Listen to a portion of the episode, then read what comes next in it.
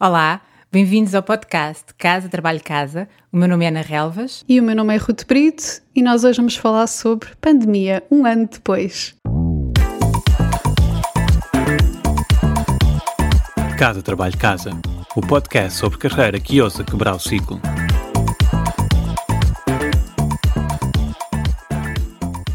Este episódio marca um ano desde que foi, mais ou menos um ano, desde que foi decretado o estado de emergência pela primeira vez e achámos então que seria uma boa oportunidade para conversar sobre um ano que impactou sem dúvida grandemente as nossas vidas e as nossas carreiras.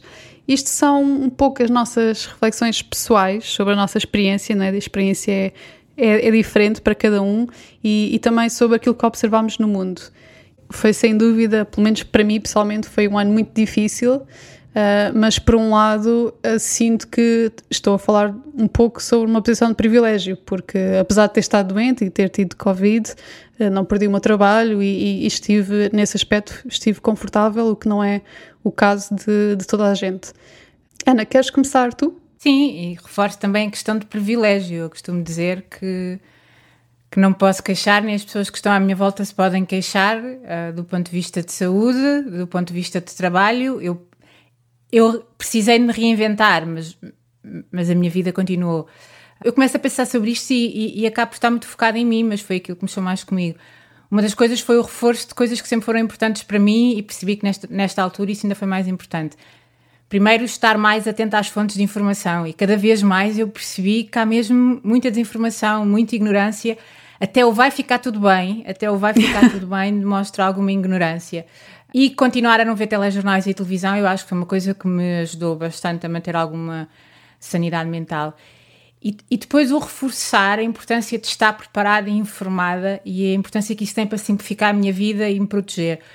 Quando uh, o confinamento começou em Portugal, estava tudo a correr para os supermercados, não havia papel higiênico, estava tudo louco. eu estava descansada em casa porque eu já várias semanas antes sabia que isso ia acontecer, estava preparada, tinha as condições que precisava para fazer a minha vida normal, entre aspas, porque, por causa disso, por estar preparada. Por outro lado, mesmo, mesmo estando preparada e eu sendo uma pessoa da, da preparação e do planeamento, ter uma maior consciência de que as coisas mudam e, e, isso eu acho que foi das coisas que acabou por mexer muito comigo. Os meus planos daqui a semanas e meses não vão correr como, como eu fiz porque, porque eu não sei. Portanto, esta questão do, do viver um dia de cada vez para mim começou a ser mesmo, mesmo importante e perceber também esta questão da, da ilusão de controle que nós temos das nossas vidas a todas as dimensões que eu sabia, mas que a pessoa parece que, que não sabe, não é? Porque parece que a nossa vida está controlada uhum. e que estamos, estamos no equilíbrio. E, e aqui esta questão do equilíbrio fez-me pensar um bocadinho sobre, em mim, nas pessoas à minha volta, a questão de vivermos num equilíbrio estável e instável, do ponto de vista de dinheiro, energia, tempo. E, e eu lembro-me de uma, de uma história, de, um, um, conceito da, da ciência de, dos equilíbrios estável e instável que nós podemos podemos visualizar, assim, imagina uma tigela, tens uma tigela e pões um berlindo dentro da tigela e o berlindo, ao fim de um tempo, fica parado no fundo da tigela. Se fizeres um, uma perturbação à tigela, se fizeres a tigela mexer-se, uhum. o berlindo começa a mexer-se, mas mais cedo ou mais tarde vai entrar no equilíbrio estável parado. Mas se virares a tigela ao contrário, tiveres o berlindo em cima da tigela, não é? No, no topo da tigela, ele, ele, está em equilíbrio, mas está num equilíbrio instável. Se dás-lhe um toquezinho, o berlindo vai cair, vai deixar de estar em equilíbrio. E, okay. e nós temos algumas áreas da nossa vida em que estamos num equilíbrio instável. Parece que estamos equilibrados do ponto de vista de dinheiro, de energia, de saúde, e de repente qualquer coisa acontece e perdemos esse, esse equilíbrio aparentemente estável. Interessante. E isso fez-me pensar também sobre so, sobre a vida. E, e, perceber isso, não é? Como é normal as coisas mudarem e como é importante reinventarmos. Eu, eu lembro-me quando isto começou, eu de repente olhei para o meu calendário e pensei, ok, estas coisas não vão acontecer, o que é que, como é que eu me vou transformar? O que é que eu vou fazer nos próximos meses? Uh, não só para ajudar as pessoas à minha volta, como também para ter retorno financeiro.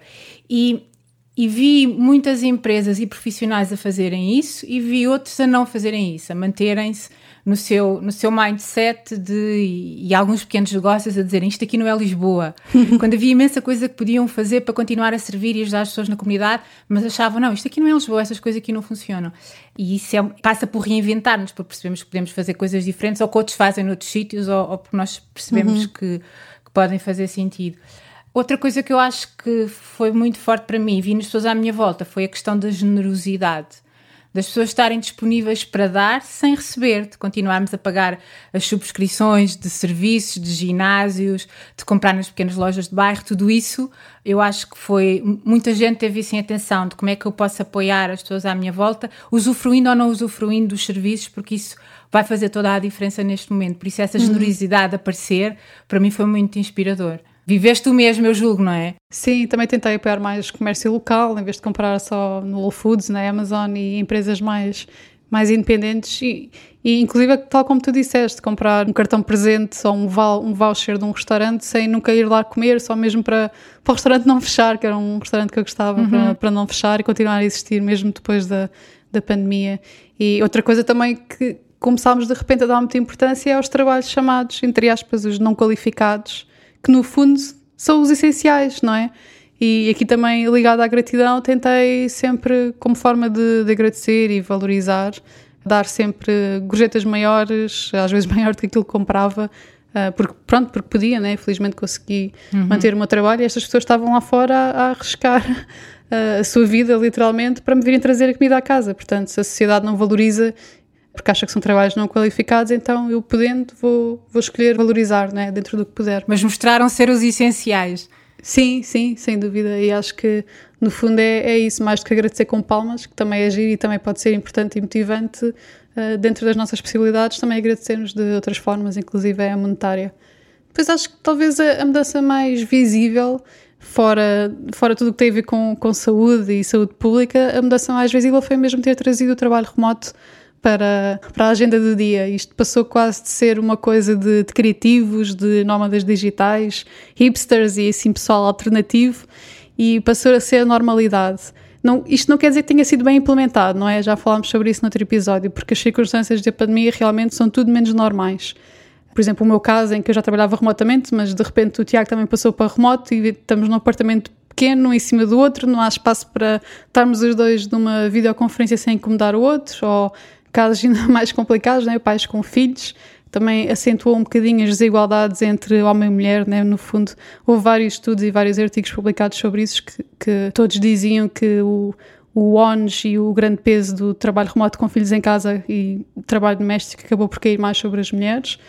Uh, e imagino que tenha sido difícil manter a sanidade mental com isto tudo. Uhum. Mas pronto, quando estas circunstâncias anormais passarem, penso que uma coisa boa que, que veio com isto foi realmente o trabalho remoto passar a ser mais falado e muitas empresas certamente vão continuar remotas e isto vai criar oportunidades para as pessoas terem um equilíbrio maior entre trabalho e, e vida pessoal. Depois também como tu fez-me pensar naquilo que é importante para mim, né?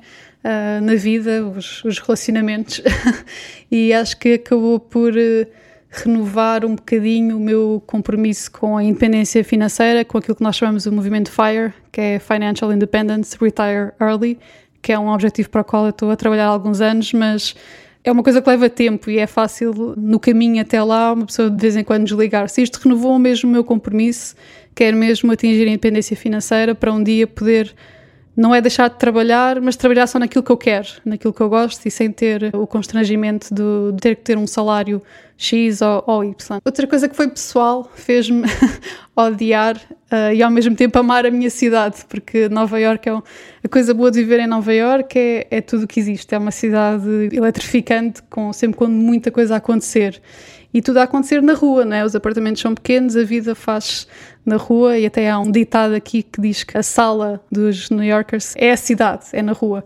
E de repente perdemos isso e hum, só ficou tudo o que é, que é negativo, não é? Muitas pessoas juntas, o vírus a propagar-se rapidamente, pelo menos no início. Uhum. O que ficou de bom foi, foi a resiliência. Uhum. Um, a cidade já sobreviveu a muito e, e também isto fez com que as pessoas se tornassem mais unidas e aprendeu, a cidade aprendeu com a pandemia, depois começaram todos a usar máscara na rua logo desde o início e conseguiram controlar, controlar as coisas. E fez-me valorizar coisas pequenas. Uma das minhas maiores felicidades durante o confinamento era receber a revista New Yorker porque conseguia ler, já que não estava na rua, conseguia ler sobre o que se passava na cidade e na vida de outras pessoas e como é que pessoas diferentes estavam a experienciar a, a pandemia. Isto às vezes faz-nos colocar as coisas em perspectiva e acabam por ser mesmo as coisas pequenas que nos trazem alguma, é, é. alguma felicidade, não é? No seguimento de, desta questão de, das cidades gigantes, das grandes metrópoles, viu-se também que muitas pessoas fugiram da cidade para os subúrbios.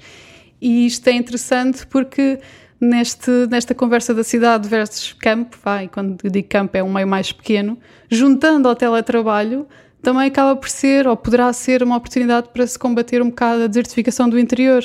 Até há, há cidades que, uhum. em Portugal, não sei se já, já começou a haver também, mas, por exemplo, aqui há uma cidade que é Tulsa, que de repente lançou um programa em que dão um, um, prémio de 10 mil dólares a quem se quiser mudar para lá e trabalhar remotamente. Portanto, é aqui uma oportunidade para algumas cidades do interior também começarem a atrair este tipo de profissionais e dinamizarem as suas populações que neste momento estão um pouco envelhecidas. Até saiu há pouco tempo um estudo que diz que 10 regiões ou, ou países na Europa também vão começar a oferecer estes incentivos extra para atrair trabalhadores remotos na próxima década e acho que é uma coisa a nível político que valeria a pena explorar em, em Portugal. Desde que a internet funcione, porque isso é um desafio às vezes. Tu pensas que vais para fora e que tens, e que tens as condições que tens nos, nos centros urbanos e às vezes a internet não funciona, portanto, é, o primeiro passo é esse. É preciso ter infraestrutura, claro. Alguns especialistas acreditam que nós vamos ver mesmo o surgimento daquilo que se chamam remote first villages, não é? Tipo cidades ou cidades mais pequenas que são, foram mesmo criadas e com as infraestruturas necessárias para atrair este tipo de, de, população mais, mais jovem. Para terminar, a última coisa que eu se calhar iria referir é, é a gratidão. Pelo menos antes de, de começar a pandemia, estava numa situação em que estava insatisfeita com o meu trabalho, era, e continua um pouco, era muito stress, não estava a gostar eh, necessariamente daquilo que fazia e estava um pouco frustrada. E quando surgiu a pandemia e tantas pessoas ficaram sem trabalho, isto levou-me, no fundo, a mudar um pouco a minha perspectiva. Continuo a ter os mesmos, uh, não é problemas, mas continuo a não gostar das mesmas coisas, a ter o mesmo stress e tudo mais, mas fez-me sentir eh, grata porque realmente tenho trabalho e, e, e, vou trabalhar com uma, uma postura um pouco diferente, apesar de no dia a dia continuar a ver se calhar algumas frustrações, mas fez-me. O trabalho não mudou, mas uhum, eu mudei. Uhum. É onde eu preciso de estar agora e, portanto, estou contente e estou grata por estar lá. Eu às vezes brinco um bocadinho que não há como um vilão grande para combater para nós conseguirmos ser super-heróis, não é? Quando, quando há assim uma coisa grande, hum. um problema de saúde, uma pandemia, as pessoas vão buscar forças a qualquer lado e conseguem olhar para aquelas coisas que as irritavam, as achavam insatisfeitas antes e viver com isso de outra maneira. E eu acho que isso para mim também foi importante. O, o, o perceber que era importante cuidar mais de mim e valorizar as pequenas coisas. Uh, e, fui, e fui bastante determinada nos últimos meses nesse, nesse caminho. E há uma coisa que eu queria acrescentar, que é, eu, de uma certa maneira, eu gosto deste mundo mais pequeno. Porque eu nos últimos meses tive a oportunidade de aprender e de interagir com pessoas que eu admiro, com quem eu nunca ou dificilmente eu poderia uhum. aprender pelas circunstâncias. Eu não poderia ir, se calhar, aos Estados Unidos fazer uh, cursos e coisas que eu tenho feito nos últimos tempos e que, a partir do momento em que tudo isso começou a ser disponibilizado no meio digital, no Zoom, permitiu-me fazer coisas que eu nunca faria e que eu espero que continue a ser possível fazer para interagir com essas pessoas e para aprender com essas pessoas. Ok, boa. E por hoje é tudo. Obrigada por nos ouvirem. Desejamos que estejam todos bem e até o próximo episódio.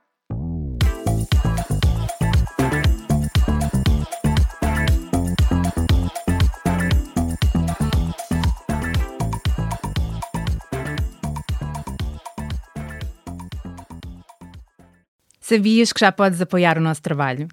Se és um ouvinte fiel do nosso podcast, convidamos-te a subscrever o Casa Trabalho Casa Premium. Por menos de 5 euros por mês, estás a ajudar-nos a cobrir os custos de produção e a garantir que continuamos a trazer-te conteúdos semana após semana.